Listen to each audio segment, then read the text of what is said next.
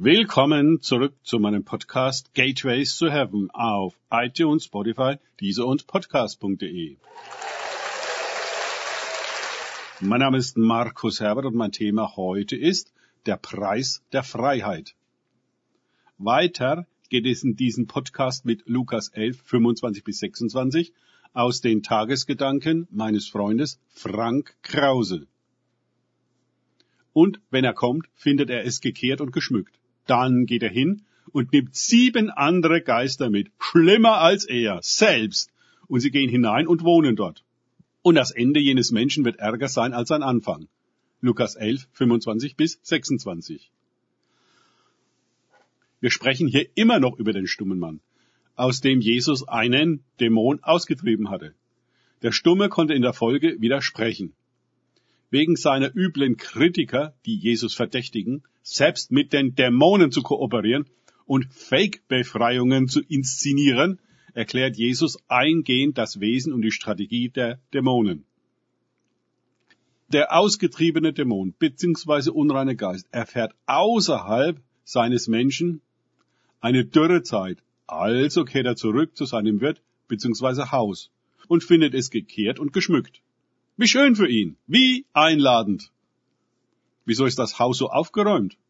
Nun, die Gegenwart Jesu und seine Behandlung des Stummen haben ihm nicht nur seine Stimme wiedergegeben, sondern viel weiter gehender befreit. Das ganze Haus ist wieder seines geworden. Er kann darüber verfügen und beginnen, es für seine eigenen Zwecke in Anspruch zu nehmen um mit anderen Inhalten zu füllen als mit teuflischen. Er kann es füllen mit Gerechtigkeit, Friede und Freude, mit Gutem und Schönen, mit Zukunft und Hoffnung. Er kann seine Türen und Fenster gegen die Einbrecher sichern, die ihm sein Haus weggenommen hatten. Er kann sich rüsten und wappnen, um Widerstand leisten zu können. Wenn er das alles aber nicht tut, also nachlässig mit seiner Freiheit umgeht, ja dann kommen die alten Mächte und Geister zurück um da weiterzumachen, wo sie aufgehört haben.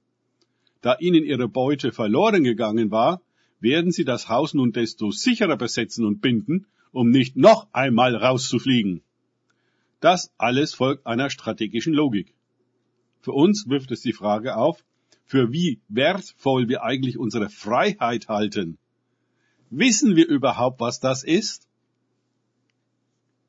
Für die Freiheit hat Christus uns freigemacht steht nun fest und lasst euch nicht wieder durch ein Joch der Sklaverei belasten. Galater 5.1. Wie schon einmal gesagt, wir sind im Allgemeinen nicht darin geschult worden, unser Leben unter strategischen Gesichtspunkten zu betrachten. Uns wurde in der Schule nicht vermittelt, dass es parasitäre Wesen gibt, die sich ganz gerne an uns hängen und unser Leben okkupieren und mitleben möchten. Uns wurde nicht beigebracht, wie wir unser Leben beanspruchen unsere Freiheit gewinnen und verteidigen und überhaupt mit unserem Haus konstruktiv und bewahrend umgehen können. Freiheit hat ihren Preis.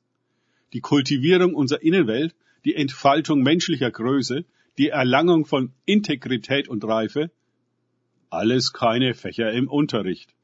Also finden die Dämonen zu ihrer Zufriedenheit jede Menge unkultivierte, verwilderte Innenwelten, gelähmte, das heißt nicht gelebte, Menschlichkeit, Desintegrität und Unreife.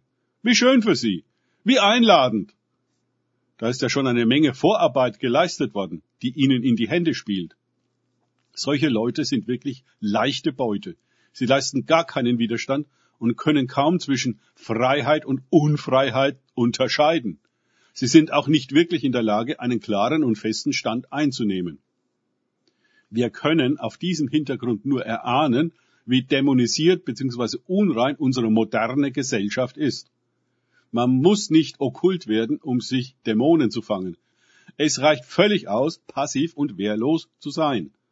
Schauen wir uns einmal in der Gemeinde um, wie viel wir auch dort davon finden. Wir sollten nicht meinen, dass die unreinen Geister einen Bogen um uns machen, weil wir in Gottesdienste gehen und das Vaterunser auswendig können. Unser Christsein muss viel tiefer gehen. Der Heilige Geist uns erfüllen. Das Reich Gottes unser Leben ausmachen. Unsere umfassende, ganzheitliche Beschäftigung Tag und Nacht sein. Dann gibt es in unserem Haus keinen Raum mehr, der übernommen werden kann. Wir brauchen alle Zimmer selbst. Wir haben viel zu tun und zu entfalten. Ein neues, geistvolles, heiliges Leben. Liebe, Frieden und Freude. Wir haben dann auch ein neues Schild vor der Tür. Dämonen müssen draußen bleiben. Danke fürs Zuhören. Denkt bitte immer daran, kenne ich es oder kann ich es? Im Sinne von erlebe ich es. Es sich auf Gott und Begegnungen mit ihm einlassen, bringt wahres Leben und echte Freiheit. Gott segne euch und wir hören uns wieder.